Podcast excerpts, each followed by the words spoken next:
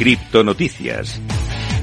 Empezamos a repasar lo más relevante que ha ocurrido en el mercado cripto en las últimas horas y comenzamos por Brian Strong, es el CEO de Coinbase que revela que tiene en su poder unos 2 millones de Bitcoin. El exchange internacional con sede en Estados Unidos, Coinbase, reveló que la compañía maneja un total equivalente a unos 2 millones de Bitcoin en sus reservas, una cifra que supera los 32.300 millones de dólares. La información sobre estas reservas fue compartida en una carta dirigida para los accionistas cuyos datos posteriormente fueron compartidos en la cuenta de Twitter de su propio CEO, de Brian Astron. La publicación de este información se presenta en un momento en el que los exchanges y empresas del sector cripto realizan importantes esfuerzos para garantizar la transparencia de sus operaciones. Antes de revelar la cifra de Bitcoin en poder de Coinbase, Astron comentó que si se ve algún food, algún miedo por ahí, recuerde que sus finanzas son públicas y que además ellos son una empresa pública que además, por supuesto, cotiza en bolsa. Hablando en este caso de empresas públicas, de grandes empresas, de grandes bancos, en este caso vamos a hablar de JP Morgan, que dice que ve positiva la caída de FTX para acelerar la regulación cripto. JP Morgan dijo que el colapso de FTX podría servir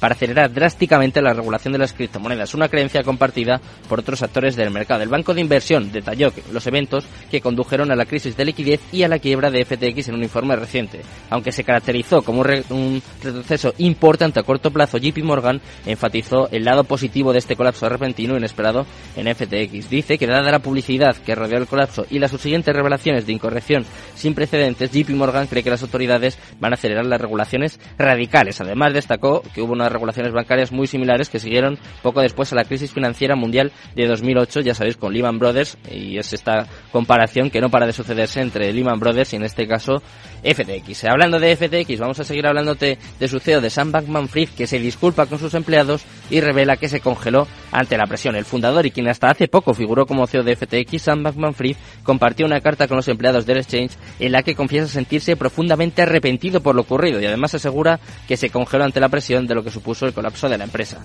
Los comentarios de Bankman Fried fueron compartidos en una carta enviada a los empleados en la que dejó de lado las acusaciones que pesan en su contra y centró su discurso en explicar un poco a su equipo de trabajo su lectura de lo ocurrido y también pedir disculpas por el resultado final. Entre algunas de las revelaciones que hizo indicó que no quería que nada de esto sucediera y que daría cualquier cosa por poder regresar y hacer las cosas de nuevo, que ellos eran su familia que perdió eso, su antiguo hogar, que es un almacén vacío de monitores y que cuando se da la vuelta ya no queda nadie con quien hablar, que se congeló ante la presión, ante las filtraciones por parte de Binance y que bueno pues que no dijo nada y al final el resultado pues ha sido la catástrofe que, hemos visto estos días. Y ahora para terminar con esta sección para terminar de contarte todas las noticias tenemos que eh, comentar lo que sucedió en el día de ayer y es que ha muerto el empresario encausado por una presunta estafa de 250 millones de criptomonedas. Estamos hablando de Javier Biosca Rodríguez el empresario investigado en la Audiencia Nacional como presunto cabecilla de una trama que supuestamente estafó más de 250 millones de euros a miles de clientes a los que convenció para que invirtieran en criptomonedas ha aparecido muerto a primera hora de la tarde